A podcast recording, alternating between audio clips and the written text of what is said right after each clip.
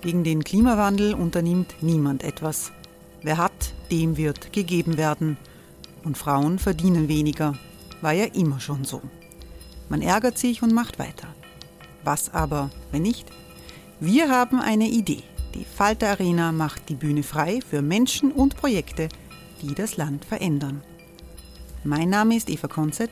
Ich leite das Politikressort im Falter. Und am Sonntag, den 26. Mai, veranstalten wir im Wiener Stadtsaal die nächste Falter Arena. Mit dabei unter anderem der ehemalige Politiker und Neosänger Matthias Strolz, Theresa Imre von Markter, Sonja Jöchtel von Love Politics oder Kari Ochsner von Ochsner Wärmepumpen. Machen statt jammern. Wir schauen uns an, wie das funktionieren kann. Kommen auch Sie vorbei. Alle Informationen und Tickets finden Sie unter falter.at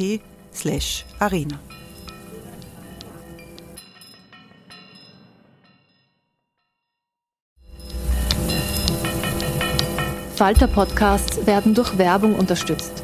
Das hilft bei der Finanzierung unseres journalistischen Angebots. Die Erderhitzung ist kein Gefühl, aber mit vielen Gefühlen verbunden. Sorgen etwa oder Angst. Eine Veranstaltung gegen diese Ohnmacht ist Tipping Time, eine Klimakonferenz der Zivilgesellschaft. Von 9.5. bis 11.5. findet Tipping Time in Kooperation von Globe Art, Solektiv und Tangente St. Pölten statt und lädt ein zu Diskurs, Diskussionen und Workshops mit namhaften Vortragenden wie Nikolai Schulz und Friederike Otto. Weitere Informationen finden Sie auf www.tangentesanktpölten.at.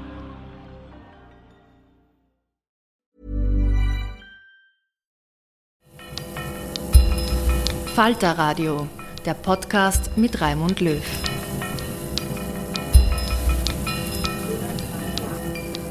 Sehr herzlich willkommen, meine Damen und Herren, im Falter Radio. Sie hören in dieser Sendung den neuen ÖVP-Bundeskanzler Karl Nehammer, der im Falter-Interview Florian Klenk und Barbara Todt Rede und Antwort gibt. Es geht dabei um die Unterschiede zu Vorvorgänger Sebastian Kurz und vor allem um den Umgang mit Impfgegnern und Corona-Verharmlosern, die durch zunehmende Radikalisierung die politischen Verhältnisse in der Republik belasten. Karl Nehammer war ÖVP-Generalsekretär und er war Innenminister unter Sebastian Kurz. Da galt er als Hardliner. Als Regierungschef ist Nehammer um einen neuen Stil bemüht. Das zeigt sich im Falter-Interview. Das Gespräch wurde im sogenannten Marmor-Eck-Salon im Wiener Bundeskanzleramt geführt. Der Zerbes-Bericht, um den es unter anderem geht, ist eine von der Regierung in Auftrag gegebene Untersuchung des Terroranschlages in Wien vor einem Jahr, benannt nach der Juristin Ingeborg Zerbes. Tina, die ebenfalls angesprochen wird, ist eine Schülerin, die Anfang letzten Jahres nach Georgien abgeschoben wurde. Doch hören Sie selbst das Interview mit Bundeskanzler Karl Nehammer, das Florian Klenk und Barbara Todd geführt haben. Herr Bundeskanzler, wir haben 30 Minuten und 50 Fragen. Deswegen bitten wir Sie um präzise Antworten als ehemaliger Kommunikationstrainer. Präzise gern, kommt auf die Fragen an, ob kurz oder lang. Fragen das ist ein sind Unterschied. Kurz. Die erste Frage wäre, was können Sie besser als Sebastian Kurz? Das Wichtigste ist in der Frage zu sagen, jeder Mensch ist anders. Ich bin Karl Nehammer, ich habe mein eigenes Profil und mein persönlicher Stil wird mich prägen in meiner Kanzlerschaft. Aber was können Sie besser? Das wird der Wähler und die Wählerin nachher beantworten. Was können Sie besser als Alexander Schallenberg? Als wer? Als Alexander Schallenberg. Auch da ist es wieder so, ja. Ich glaube, jeder hat seinen eigenen Stil, jeder hat seine eigenen Stärken und genauso auch seine Schwächen.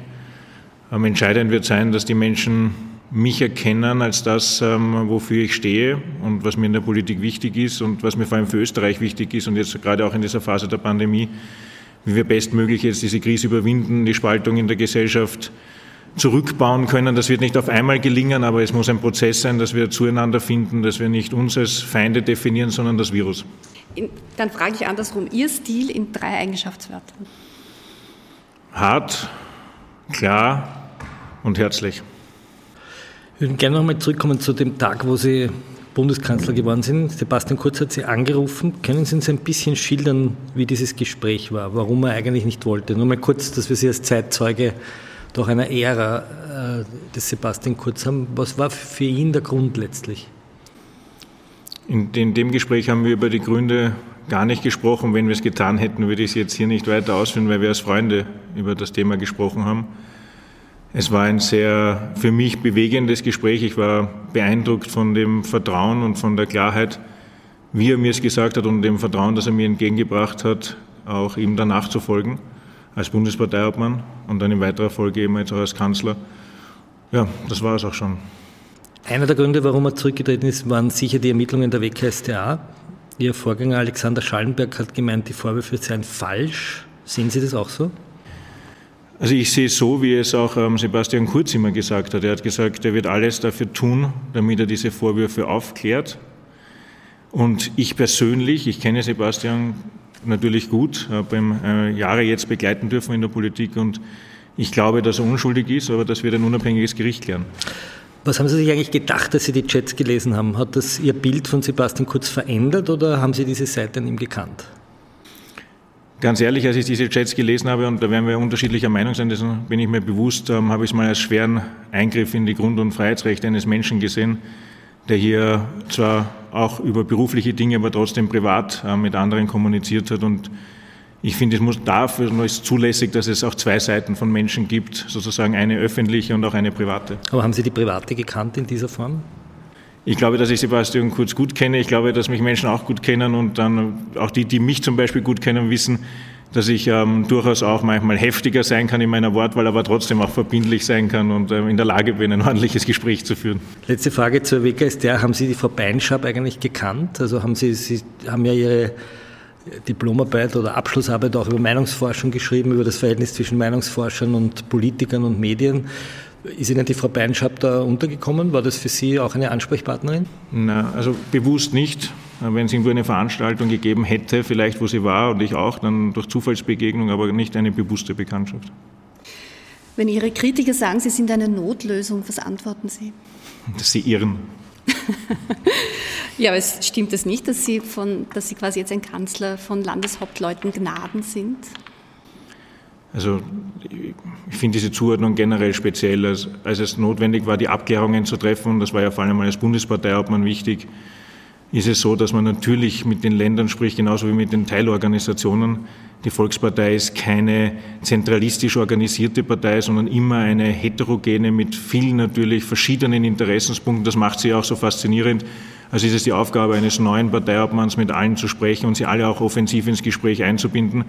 Ich finde nicht, dass es als Problem gesehen werden soll, wenn man viele Gespräche führt. Für mich ist entscheidend, wer dann die Entscheidung trifft, und das bin ich. Hätte Fassmann bleiben dürfen, wäre er ein Steirer gewesen? So hat sich die Frage gar nicht gestellt, ähm, Heinz aber Fassmann. ich stelle sie jetzt so. Nein, aber mir hat, sie, also mir hat sich damals die Frage so nicht gestellt, deswegen antworte ich auch so. Heinz Fassmann hat, als er gehört hat, dass ich neuer Bundesparteiobmann wird, äh, mir angeboten, dass seine Position zur Disposition steht, weil er einfach mir auch den Raum geben möchte, gerade in so einer wichtigen Frage wie im Segment Bildung und Wissenschaft neue Akzente zu setzen. Und ich habe es ja für mich auch so großartig auflösen können, eben dadurch, dass ich einen Unirektor gewinnen konnte für einen herausragenden Universitätsprofessor und auch Vizerektor wie den Heinz Fassmann, der so unglaublich viel geleistet hat, hat sich das ja gut aufgelöst. Aber hätte Heinz Fassmann nicht von sich aus gesagt, dass er bereit ist, die Funktion zur Verfügung zu stellen, hätte ich gar nicht den Anspruch gehabt, ihn auszutauschen. Gab es nicht ein Missverständnis, weil in den Medien wurde dann auch eine andere Version kolportiert, nämlich dass Fassmann höflichkeitshalber seinen Rücktritt angeboten hat, aber eigentlich gerne geblieben wäre? Nein, also wer Heinz Fassmann kennt, weiß, dass er sehr klar und präzise formuliert und dass ich mit ihm auch sehr eng verbunden bin. Ich habe ihn immer sehr geschätzt, auch als Innenminister für seinen Rat. Und das wird Ihnen auch jeder bestätigen, dass wir da ein exzellentes Verhältnis miteinander gehabt haben. Und ich habe es in unglaublicher Größe empfunden, wie er das zu mir gesagt hat, dass ich diese Freiheit habe, das auswählen zu dürfen und damit auch eine Gestaltungsmöglichkeit habe. Und genau die habe ich auch dann genutzt. Verstehen Sie es, dass manche Menschen sich jetzt äh, verhöhnt vorkommen angesichts dieser Drehtapetentür in der Hofburg, also Stichwort das Angelobungs-Drive-In? Äh, Ministerkarussell, das kommt schon ein bisschen komisch rüber, oder? Na, was ich verstehen kann, ist, dass Menschen grundsätzlich dann verstört sind, was sich da alles abspielt in der Politik. Ähm, das, deswegen war es ja mir wichtig auch dann, dass wir, als die Entscheidung ganz klar war, dass auch der Sebastian im Bundesparteiobmann zurücklegt, das neu zu ordnen ist und Alexander Schallenberg hatte immer gesagt, er ist bereit, der Republik zu dienen und für ihn war aber auch gleichzeitig klar, dass das für ihn keine Lebensstellung ist, sondern für ihn verbunden ist auch dann natürlich mit der politischen Verantwortung gegenüber der Volkspartei. Wenn es das dann sich ändern sollte, dass es einen neuen Parteiobmann gibt, dass er auch dann nicht mehr Kanzler ist, so haben sich dann die Ereignisse in das eine und in das andere gefügt dann haben wir dementsprechend die Entscheidungen getroffen und ich würde es gern umdrehen. Ich habe es herausragend gefunden, dass Alexander Schallenberg in dieser schwierigen Phase bereit war, der Republik zu dienen. Ich bin dem Bundespräsidenten dankbar, dass er sehr rasch dann über das äh, Wochenende die klärenden Gespräche geführt hat, die für ihn wichtig waren und auch mit mir ein sehr enges und Vertrauensverhältnis aufgebaut hat in dieser Zeit. Ähm, und ich bin auch Werner Kogler sehr dankbar dafür, dass er hier ebenfalls gut eingebunden in all die Schritte, die wir gesetzt haben, dann auch rasch eben diesen Übergang wir gemeinsam organisiert haben und dann am Montag schon angelobt werden konnten. Aber eigentlich hätte er kurz gleich das Amt zurücklegen können oder äh, also für 50 Tage den Bundeskanzler anzugeloben. In Zeiten der Pandemie ist ja doch auch ein bisschen eine Chutzpe. Ne? Ich glaube, also warum tritt er nicht gleich zurück, sondern lässt sich da 50 Tage noch sozusagen ein bisschen zurückfallen, um dann die Entscheidung zu treffen? Was hat sich da so maßgeblich geändert in den 50 Tagen? Seinen inneren Entscheidungsprozess kann ich Ihnen nicht darlegen, aber das, was ich schon nachvollziehen kann, ist, dass das ja jeweils große Schritte waren. Also zum einen ähm, ging es einmal darum, dass er in einen Beschuldigtenstatus gekommen ist, was grundsätzlich noch nichts heißt, denn in Österreich ist man so lange unschuldig, bis ein unabhängiges Gericht das Gegenteil beweist. Und Aufgrund aber der Entwicklung und auch des Verhaltens des Koalitionspartners sind dann diese Schritte auch notwendig geworden. Und ich glaube schon, dass das auch ein wenig Zeit braucht, auch um die Situation zu ordnen, sich selbst auch äh, einzuschätzen, was die Situation für einen selbst bedeutet. Also ich glaube aus menschlicher Sicht auf jeden Fall nachvollziehbar. Nur ganz kurz zum Innenminister. Ihr Nachfolger hat äh, als ÖVP-Geschäftsführer in Niederösterreich politische Mitbewerber als heimatfremd bezeichnet, als landesfeindlich. Er hat ihnen unterstellt, Herren aus Amerika und Israel zu beschäftigen. Politiker anderer Parteien würden speiben, spucken, hätten nichts im Kopf, würden sich für Verbrecher und Gewalttäter einsetzen oder illegale Asylwerber verstecken und hätten noch keinen Finger für Niederösterreich gerührt. Was an diesen Aussagen qualifiziert Gerhard Kahner für das Amt des Innenministers in Zeiten wie diesen? Also ich das sind lauter Originalzitate aus Presse. Ja, ja, ich weiß. Ich mag Ihre provokanten Fragestil deshalb, weil Sie es ja auch besser wissen, wenn Sie schon fragen. Sie kennen ja selber Gerhard Kahner gut, ähm, aus seiner Zeit noch als Pressesprecher sogar, das weiß ich, da haben Sie sich oft äh, sozusagen rhetorische Gefechte geliefert, wenn es um inhaltliche Standpunkte gegangen ist. Gerhard Kahner war sehr lange Landesgeschäftsführer der Volkspartei Niederösterreich in der Zeit, wo Erwin Bröll auch dann in weiterer Folge mit mehrfacher bestätigter absoluter Mehrheit regiert hat. Und Erwin Bröll stand eben für so einen, einen sehr breiten, politischen, offenen, zugänglichen Stil, auch ähm, für viele Niederösterreicherinnen und Niederösterreicher. Und genau dann ist man als Landesgeschäftsführer wiederum gefordert, das weiß ich noch aus meiner Zeit als Generalsekretär, dann wiederum auch klare Kante zu zeigen. Diese Rolle hat äh, Gerd Kahner, weil er auch ein Loyalist ist, natürlich auf sich genommen. Ich kenne ihn als Menschen, der, und das wissen Sie auch, weil Sie kennen ihn ja auch schon länger, ein, ein sehr ein breites Grundrechtsverständnis hat, ein ein auch äh, Mensch ist, der die Vielfalt grundsätzlich liebt, aber natürlich auch dann seiner beruflichen und politischen Rolle auch gerecht wird, wenn es notwendig ist. Er hat in seiner Antrittsrede bei der Amtsübergabe gesagt, er ist dafür da, die Außengrenzen zu schützen, äh, uns vor dem äh, Faschismus zu bewahren oder vor dem Rechtsextremismus. Er hat interessanterweise nicht gesagt, dass er auch dafür da ist, Asylwerber zu schützen. Warum eigentlich? Das wäre doch sozusagen in der breiten Palette auch eine wichtige Aufgabe eines Innenministers. Also ist das eine Strategie? Deckt er da jetzt sozusagen die rechte Flanke ab? Also zum einen, glaube ich, ist es ja immer nie eine abschließende Aufzählung, wofür ein Innenminister verantwortlich und zuständig ist, wenn es um das Thema Sicherheit geht, weil Sicherheit ist umfassend. Weil dann fange ich eben bei dem einen Punkt an und kann im Wald gar nicht aufhören, weil es wahrscheinlich unzählige Punkte gibt. Also dahinter stand auf der einen Seite ähm, keine Absicht und zum anderen braucht es eine klare Linie in Fragen der Sicherheitspolitik. Da bin ich froh, dass Gerhard Kahner diese Aufgabe übernimmt. Wir haben als, als Volkspartei auch hier klare Vorstellungen, wie eben auf der einen Seite, und das ist aus meiner Sicht das Wichtigste, Grund- und Freiheitsrechte geschützt werden. Das ist eine zentrale Aufgabe des Innenministeriums. Und auf der anderen Seite gleichzeitig aber auch Sicherheit im Allgemeinen in der Republik gelebt wird im Kampf gegen die organisierte Kriminalität im Kampf gegen den Terrorismus, im Kampf gegen den Extremismus. Der Servicebericht hat gezeigt, dass der Kampf gegen den Terrorismus im Innenministerium im Großen und Ganzen nicht geglückt ist letztes Jahr. Die Hinterbliebenen hätten gerne eine Entschuldigung erwartet von Ihnen als Innenminister. Äh, kommt es eine Entschuldigung vom nächsten Innenminister oder vom Bundeskanzler? Das ist den Hinterbliebenen ein ganz großes Anliegen gewesen. Immer wieder haben Sie das in Interviews betont. Warum gibt es diese Entschuldigung nicht? Hat das rechtliche Gründe oder ist das politisch nicht möglich?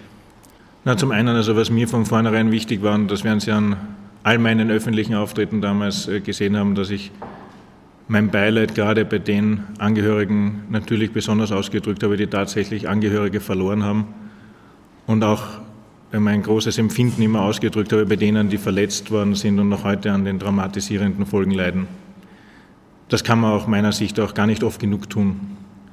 Zum anderen hat der Zerbes-Bericht festgestellt, dass es äh, viele Fehler gegeben hat, aber kein Fehler für den Terroranschlag an sich kausal war. Das ist aus meiner Sicht deshalb wichtig, weil ja, äh, Sie wissen, wie es äh, genannt worden ist, und man hat dann gern das Wort von der Oppositionsseite her des Behördenversagens in den Mund genommen. Nun, wer arbeitet in Behörden? In Behörden arbeiten Menschen. In dem Fall im alten BVD, Polizistinnen und Polizisten damals noch hauptsächlich. Und für die war das enormer Druck. Und ähm, daher war der Zerbes-Bericht für die alle die da gearbeitet haben, ja auch entlastend zum Teil. Wir haben den Servicebericht genutzt, ähm, den Verfassungsschutz neu, komplett neu aufzustellen, neu zu strukturieren, neu zu ordnen, die Personalauswahl neu festzulegen. Also wir haben aus meiner Sicht das äh, Bestmögliche aus dem Bericht äh, ziehen können, um auch die neue Direktion für Staatsschutz und Nachrichtendienst genau aus diesen Fehlern einerseits lernen zu lassen und auf der anderen Seite auch völlig neu aufzubauen. Wird es wieder zu so einem Abschiebungsfall kommen, so wie bei der Tina? Kommt die wieder zurück?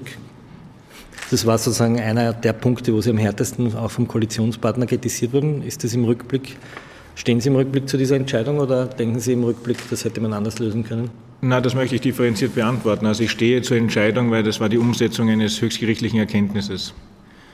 Und ähm, das von vielen Rechtsexperten, da haben wir auch einen intensiven Diskurs geführt, auch bestätigt worden ist, dass hier der Innenminister sich nicht überhöhen darf als Verwaltungsbehörde sozusagen und dann ein, ein höchstgerichtliches Erkenntnis einfach außer Kraft setzen kann. Aber der Bundespräsident hat immerhin es gibt unterschiedliche Standpunkte und ähm, ja, es, auch wenn es schwierig ist, muss man Linie zeigen und halten. In dem Fall aus meiner Sicht, die Rechtsstaatlichkeit geht hier vor, wenn ein Gericht entschieden hat und ich als Sicherheitsbehörde dieses nicht overrule. Aber nur um das fertig zu sagen, ähm, das, was mit Sicherheit ein Thema ist, an der Durchführung selbst der Abschiebung. Da gibt es immer aus meiner Sicht Luft nach oben, dass man da noch besser werden kann. Die Bilder waren ja geschuldet der Blockade dieses Zufahrtsweges zu dem Unterbringungszentrum für Familien. Ähm, wenn man da sozusagen noch früher auf die Drohung reagiert hätte, dass man sie schon früher auf den Flughafen gebracht hätte, dann wären diese Bilder auch gar nicht entstanden. Das wären also sind operative Maßnahmen. Die Entscheidung selbst halte ich für richtig damals. Kommen wir vielleicht zur Zukunft. Da steht die Pandemie an erster Stelle. Sie haben vorher selbst gesagt, klare Kante muss man manchmal zeigen, vor allem wenn man Generalsekretär war, so wie Sie es auch waren. Ähm, jetzt sind Sie der unter Anführungszeichen Konsenskarl. Also Sie sprechen versöhnlicher, verbindlicher, Sie versuchen die Leute mitzunehmen. Die Experten finden das gut und wichtig. Ähm, war das der größte Fehler von Sebastian Kurz, in der Pandemie zu polarisieren und auch parteipolitisch zu? Also ich habe jetzt bin jetzt ein bisschen überrascht. Ich sehe unser Interview so, dass Sie mich als Bundeskanzler kennenlernen wollen. Da sitzt jetzt der Karl Niermer vor Ihnen und nicht der Politologe, der die Kanzlerzeit von Sebastian Kurz analysiert. Ja, aber hier sitzt doch der Marketing-Experte vor uns, der ja, einen, seinen Master in diesem Fach absolviert. Ja, also ich bin total beeindruckt, dass der Falter mir einen Expertenstatus zuerkennt, aber ich weiß, das geht ja, der, das geht ja immer öfter heute in der Republik so. Es gibt viele Expertinnen und Experten, wie wir wissen, aber das Entscheidende ist, aus meiner Sicht. Sie werden sich ja was überlegt haben, warum Sie jetzt andere Töne anschlagen. Weil wir allesamt in dieser ganzen Pandemie Lernende sind. Ich war ja wirklich von Beginn weg an dabei und äh, wir, glaube ich, allesamt, die hier jetzt am Tisch sitzen, auch die Techniker, haben noch nicht äh, von der, und der Fotograf von der Stadt Wuhan gehört und auch nicht gewusst, dass die 30 Millionen Einwohner hat und plötzlich für uns extrem wichtig wird, weil wir seitdem mehrere Lockdowns in Österreich erlebt haben und das Coronavirus von dort aus ausgebrochen sein soll. Und ähm, es ist für viele wahrscheinlich heute überhaupt nicht vorstellbar, als wir das erste Mal das Coronavirus begonnen haben zu bekämpfen, die einzigen Möglichkeiten, die wir dazu hatten, Mund-Nasenschutz war und nicht mehr, Desinfektionsmittel und Abstand halten. Und das ist auch jetzt dem Verlauf der Pandemie geschuldet. Ich war in den damaligen Krisenbekämpfungssitzungen allen dabei. Uns haben damals Expertinnen und Experten gesagt, dass wir erst jetzt in diesem Herbst überhaupt in der Lage sein werden, wahrscheinlich den ersten Impfstich zu setzen. Und wir reden mittlerweile vom dritten und wie wir die Impfbereitschaft der Menschen erhöhen. Also es ist in dem gesamten Prozess ein unglaublicher Lernprozess für, für alle ähm, so losgetreten worden und er, er hört auch nicht auf. Also das Virus bleibt. Das Virus ist ständig in der Lage, uns neu zu überraschen und gleichzeitig sind wir in der Lage, durch ein kollektives wissenschaftliches Zusammenwirken immer schneller auf das Virus reagieren zu können und es äh, wirkungsvoll so weit einschränken zu können, dass es nicht unsere Freiheit beschränkt. Das ist das Entscheidende. Und jetzt nur auf Ihre Frage da nämlich zurückzukommen. Natürlich steht hinter jedem Schritt doch dann ein Lernprozess. Also wenn man sieht, wir haben jetzt diese eine Gruppe der Ungeimpften. Wir haben ganz viele Menschen in Österreich, die sich schon impfen haben lassen. Und wir haben jetzt eine Gruppe, aber die trotzdem noch zu groß ist, die ungeimpft ist. Und wir sehen, dass diese Gruppe Angst hat und dass diese Gruppe zum Teil instrumentalisiert wird von Extremen.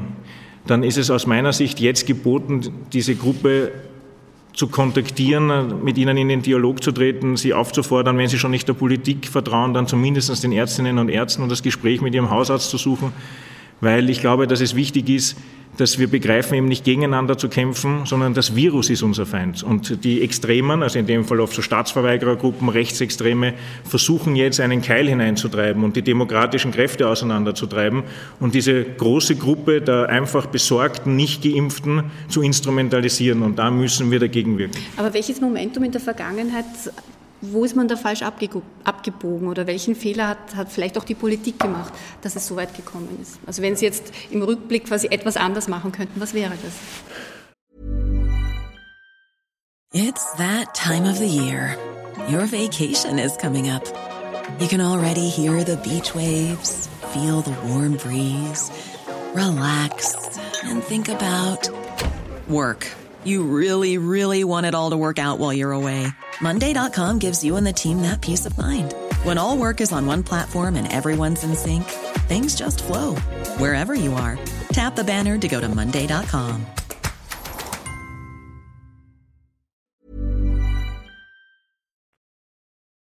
Das ist eine gute Frage, weil ich es noch nicht für mich selbst abschließend beantworten kann. Also wir sehen in den südlichen Ländern eine unglaublich hohe Impfbereitschaft. Und ähm, was uns nicht in Österreich gelungen ist, ist dieses zentrale, oft bei den oft zum Teil auch nicht geimpften, auch ganz persönliche Motiv zu finden, mich dann doch impfen zu lassen. Also selbst wenn ich jetzt nicht sage, äh, für mich ist wichtig, auf den anderen aufzupassen, aber warum ist es trotzdem wichtig für mich, dass ich impfen gehe? Und ähm, ich finde, erstens daraus muss man lernen, was ist da den anderen besser gelungen oder wie sind auch Gesellschaften anders strukturiert, was gibt es daraus zu lernen? Ich glaube, der Befund wird es kommen. Und ähm, wir haben gesehen, dass das war eine Maßnahme, die am Anfang viel kritisiert worden ist, aber vielleicht schon hätte früher eingesetzt werden müssen, nämlich der Lockdown für Ungeimpfte. Weil der Lockdown für Ungeimpfte zeigt nämlich einen unglaublichen Anstieg an Erstimpfungen, als er in Kraft gesetzt worden ist. Und jetzt ist natürlich die berechtigte Frage, warum haben wir nicht schon früher damit begonnen? Äh, wegen den oberösterreichischen Wahlen? Nein, es geht, das, das wird oft viel zu kurz gedacht. Das sind wirklich schwerwiegende Entscheidungen, die man da trifft. Und es hängt doch dann immer von der pandemischen Entwicklung ab. Und es braucht irgendwo auch ein Gefahrenbewusstsein, dann in der Bevölkerung selbst, die bereit ist, so eine schwere einschneidende Maßnahme wie einen Lockdown für einen Teil der Gesellschaft überhaupt zur Kenntnis zu nehmen. Aber ich sage ja, keiner von uns ist da perfekt. Wir sind Lernende in der Situation. Das heißt, wenn ich Lernender bin, gibt es auch etwas, was ich besser machen kann. Und daher wird dieser Prozess nicht aufhören. Also es wird ganz viele Dinge geben, die Sie in der Nachschau sagen werden, nein, das hätte man doch gleich anders machen können. Aber ich finde immer, es ist immer wichtig, aus dem derzeitigen Wissensstand herauszubürden. Pandemie-Sonderbeauftragte gibt es in vielen Ländern, die erfolgreich agieren. Sonderbeauftragte, oft sind das dann Generäle. Was spricht dagegen, dass Österreich sich so jemanden holt, der nur das macht und auch die Politik freispielt für die Ich habe eh gesagt, wir sind Lernende, wir schauen uns alle verschiedenen Modelle auch immer gerne an. Wir sind ständig jetzt im Austausch mit dem Gesundheitsminister. Jetzt einmal das, was jetzt passiert ist, wie den Lockdown für Ungeimpfte. Das heißt, das könnte durchaus in Österreich wieder kommen. So, ich sage es umgekehrt das Pandemievirus hat uns gelehrt, ähm, von vornherein nichts auszuschließen. Und ich glaube, diesen sicheren Weg sollten wir weiter beschreiten. Wir sollten einfach wissen, dass das ein mächtiger Gegner ist und dass es wichtig ist, eben mit flexiblen Möglichkeiten darauf zu reagieren. Welche das sind, das kann ich Ihnen jetzt in der Fülle und abschließend noch nicht sagen. Der Terrorforscher Peter Neumann war kürzlich in Wien und sagt, dass die Situation brandgefährlich sei, mhm. wörtlich. Das sagt er nach einem Gespräch mit Innenministern und Geheimdienstexperten. Wenn Sie sozusagen aus dem Fenster schauen und die Demonstrationen sehen, wie würden Sie jemanden die Stimmung im Land beschreiben? Also ja, ich teile den Befund, dass es eine gefährliche Situation ist, die dann nur aus Jürgen Brandt gefährlich oder nicht, wahrscheinlich ist einer dann speziellen Bewertung geschuldet. Warum glaube ich, dass es gefährlich ist? Wenn man sieht, dass zum Beispiel bei der letzten Demonstration sehr viele Festnahmen erfolgt sind nach dem Strafgesetzbuch. Das ist immer ein Indiz, dass tatsächlich hier sehr massiver Widerstand geleistet worden ist oder Straftaten gesetzt worden sind, die auch sehr bedrohlich sein können. Dann zeigt das, dass zum einen diese im Grunde genommen friedlichen Proteste der überwiegenden Mehrheit dieser Demonstrationsteilnehmerinnen und Teilnehmer von gewaltbereiten Gruppen ausgenutzt wird. Und das ist aus meiner Sicht tatsächlich sehr, sehr gefährlich. Und ich glaube, dass es notwendig ist, dass alle, die auch äh, im Parlament vertreten sind, ähm, nämlich die Parteien, das im Auge behalten, mit welcher Sprache sie jetzt die jeweiligen Stimmungslagen verstärken oder nicht. Und ich glaube, dass es falsch ist, oder nicht eigentlich vielmehr, ich bin der Meinung, dass es falsch ist, Zerrbilder von Menschen zu erzeugen, die unter Umständen dann andere dazu veranlassen, Straftaten zu begehen, weil es ja eh gerechtfertigt ist. Also, Was wäre ein Beispiel dafür? Also ja, wenn ich, wenn ich Maßnahmen der Gesundheitsbehörden als ähm, sozusagen Angriff gegen die individuelle Freiheit und Angriff auf die Demokratie und Unterdrückung ähm, der Menschen hochstilisiere, wenn ich Gruppen drinnen habe in den Demonstrationsteilnehmern, nochmals im überwiegenden Teil einfach besorgte, empörte Bürgerinnen und Bürger, die ihrem Protest Ausdruck verleihen wollen und dazwischen aber Menschen gehen mit Judensternen, die also damit signalisieren, dass sie auch kein Geschichtsverständnis haben und den Holocaust damit relativieren, aber ausdrücken, dass das Nazi-ähnliche Methoden seien dann ergibt es eine, eine Stimmungslage, die auch deswegen gefährlich ist, weil gegen Nationalsozialismus robust aufzutreten und diesen zu bekämpfen, ist legitim. Wenn ich solche Symbole miteinander vermische, habe ich plötzlich eine Legitimation, auch Gewalt anzuwenden. Und das ist falsch. Die Gesundheitsbehörden, wir kämpfen gegen das Virus, wir kämpfen nicht gemeinsam nicht gegen, gegen Menschen und wir wollen Menschen schützen und nicht weiter gefährden, dass sie sich anstecken oder andere anstecken. Und all das sind ja die Gründe, warum FFP2-Maske getragen werden muss und all diese äh, besonderen Regeln jetzt gelten. Also das halte ich für so gefährlich. Die Mischung das Entzerren, wenn man den Gesundheitsminister als Schergen bezeichnet und er mittlerweile auch schon Personenschutz braucht, so wie man andere Minister oder Kanzler etc. dann nur mehr als Zerrbilder darstellt, dann ist das ja aus meiner Sicht oder Gesundheitsexperten. Wenn ein Gesundheitsexperte heute sich in die Medien stellt und zum Impfen aufruft, wird er schon schwerst bedroht. Wenn Sie als Journalistin oder Journalist für das Impfen werben, bekommen Sie auf einmal vollkommen hassmotivierte Mails. Und das ist falsch. Und dagegen muss man auftreten. Und ich glaube, das geht nur in einem engen Zusammenwirken. Dort, wo Strafrecht verletzt wird, klare Strafrechtsverfolgung und dort, wo es notwendig und richtig ist, mit den Menschen in Dialog zu treten, ihre Ängste wahrzunehmen und sie auch darauf aufmerksam zu machen, immer wieder zu sensibilisieren, dass sie missbraucht werden zum Teil von Extremisten, dann ist das der Weg, der jetzt gegangen werden muss. Peter Neumann sagt noch etwas Interessantes. Er sagt, dass das Wort Impfpflicht mhm. ein Codewort ist für diese Szene, auf das sozusagen gerade in Telegram-Gruppen die Leute immer gewartet haben. Mhm. Ähm, wenn Sie jetzt das Rad zurückdrehen könnten, diese Impfpflicht, würden Sie das heute anders formulieren? Wir haben jetzt ein Impfpflichtgesetz. Es äh, gibt sozusagen, der Europarat äh, sagt, das ist eigentlich äh, wieder, die, wieder die Menschenrechte. Der Europäische Gerichtshof sagt, das ist zulässig. Aber mhm. glauben Sie, dass dieses Wort der Impfpflicht in Wirklichkeit, wie viele Kritiker eingewandt haben, diese Szenen eher radikalisiert und weniger bringt, als man sich vielleicht erhofft hat? Ich glaube, die Frage ist auch, wie man es auflädt. Also ich finde, äh, erstens mal war das ja die Ultima Ratio. Kein Mensch wollte in Österreich eine Impfpflicht. Und hätten wir eine Durchimpfungsrate bei 80 Prozent, hingehen zu 85 Prozent und mehr, wäre kein Mensch auf die Idee gekommen, dass es notwendig ist, die überhaupt einzusetzen. Das hat ja auch der Gesundheitsminister auch schon gesagt. Was finde ich schon richtig und wichtig ist, ist auch, und das wird meine Aufgabe sein als Bundeskanzler, in dem Dialog mit einzubringen, dass man in einem freien demokratischen Rechtsstaat wie Österreich ist, der auch ein sozialer Wohlfahrtsstaat ist. Das heißt also, wir haben bewusst Solidarität in unserer Gesellschaft sogar im Gesetzesrang dass es eben Rechte und Pflichten gibt. Ich habe viele Rechte als Staatsbürger, aber ich habe auch Pflichten. Und eine Pflicht ist eben auch die, dass ich selbst mich so weit beschränke, bevor ich die Freiheit eines anderen einschränke. Das ist aus meiner Sicht ein, ein ganz wichtiger Grundsatz. Und der wird jetzt durch dieses Thema Impfpflicht sozusagen ausgedrückt, dass, dass gegnerische Gruppen das aufladen können und pervertieren können, ist eh das eine. Das andere ist, und da sind Sie als Medien auch ganz wichtige Aufklärer, sage ich ganz bewusst, der Gesellschaft auch darauf hinzuweisen, dass es beides braucht. Dass es gibt nicht nur eine Gesellschaft mit Rechten und natürlich gibt es nicht nur eine Gesellschaft mit Pflichten, sondern es braucht beides miteinander. Und das ist der Ausdruck dessen, was wir jetzt gemacht haben. Also ich sehe es jetzt nicht so, aber ja, dass es natürlich von diesen Echokammern missbraucht wird, um die Menschen wieder aufzuwickeln, das kann ich mir gut vorstellen. Hätte man nicht doch eine Volksabstimmung machen sollen? Hm.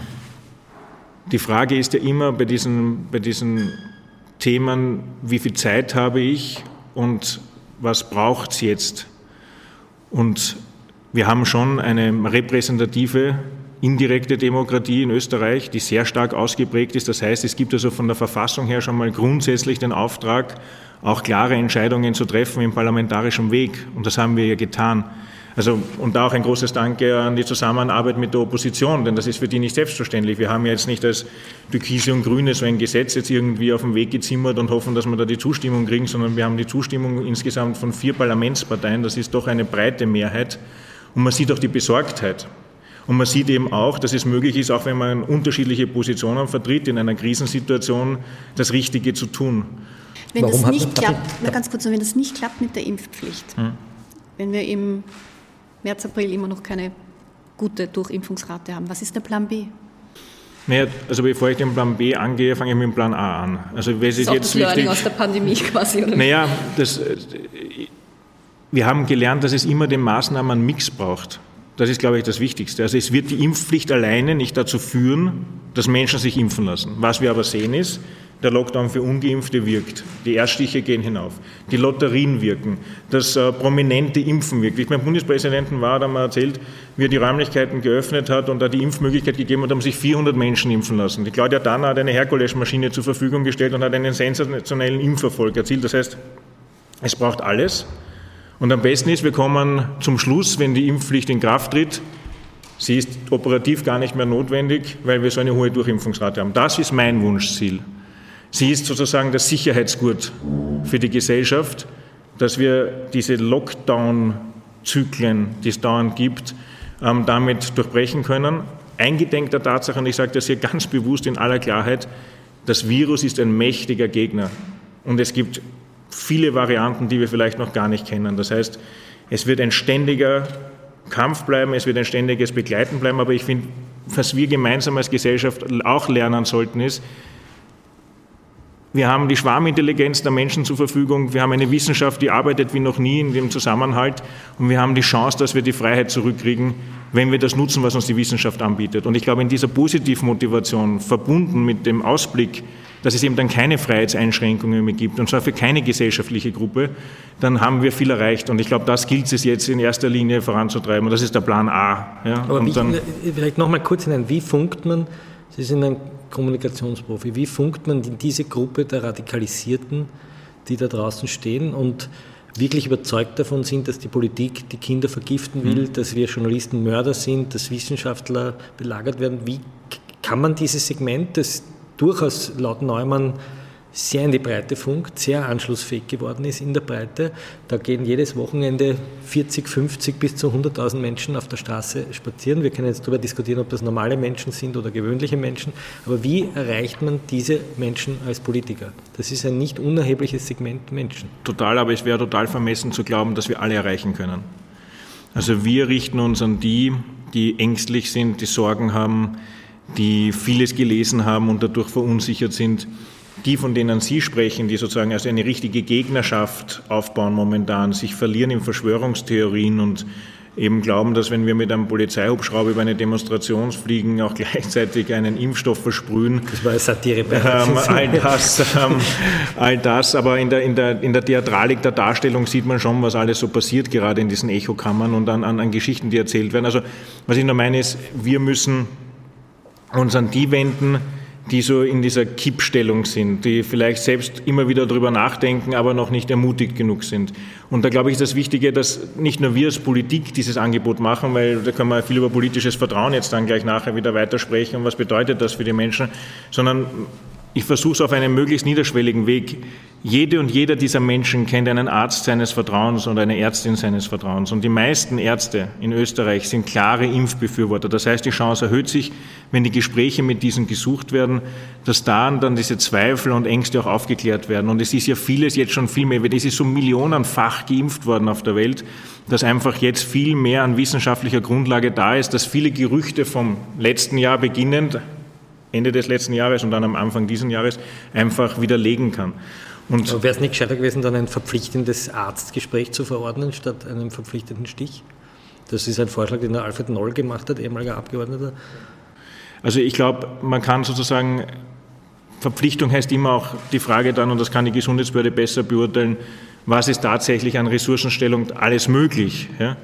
Entscheidend ist, dass es ja immer auch wenn es dann die Verpflichtung zum Stich gibt, ja trotzdem dieses Gespräch gibt. Also ich finde nur entscheidend, es muss ja niemand in einer eigenverantwortlichen, freien, demokratischen Gesellschaft wie Österreich ist, und das sollte man, finde ich, nicht vergessen bei all dieser Aufgeregtheit, auch in der Diskussion, dass jeder die Möglichkeit hat, sich gut und breit zu informieren.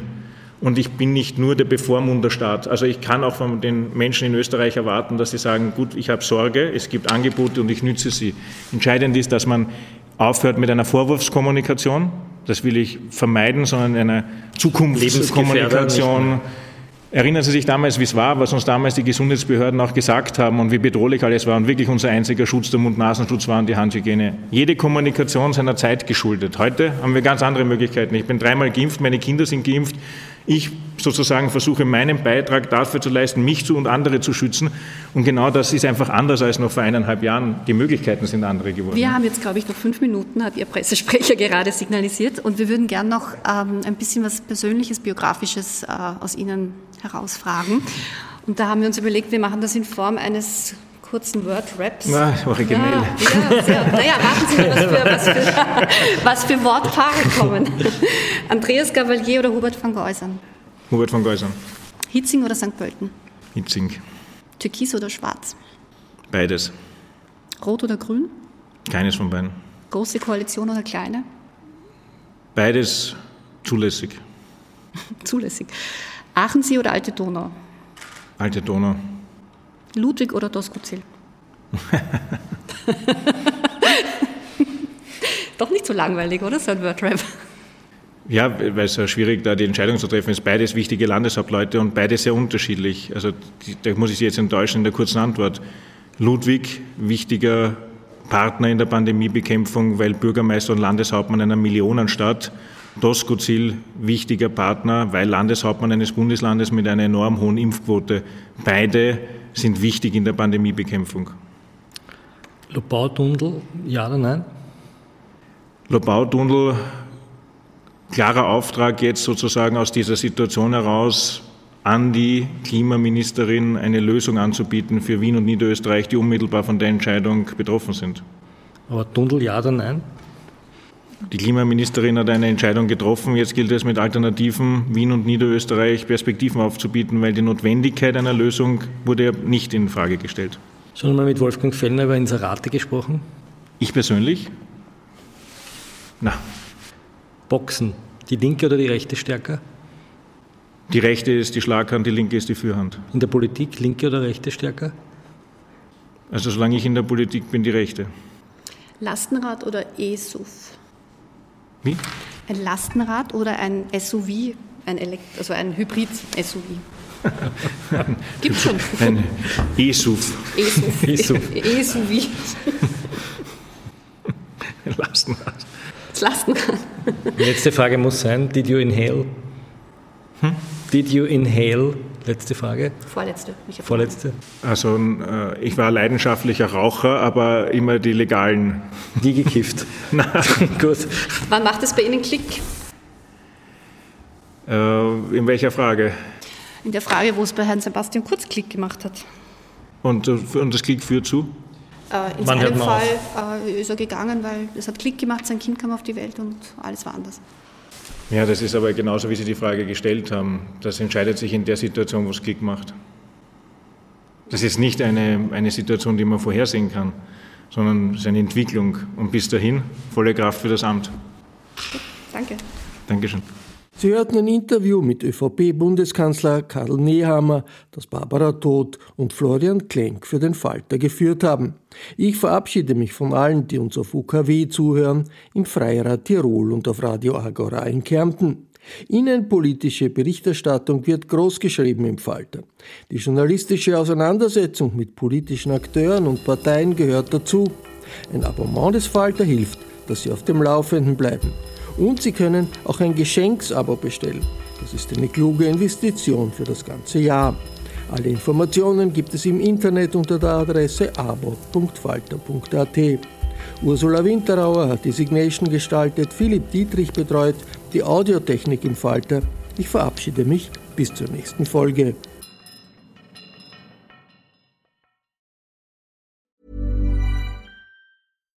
Here's a cool fact. A crocodile can't stick out its tongue.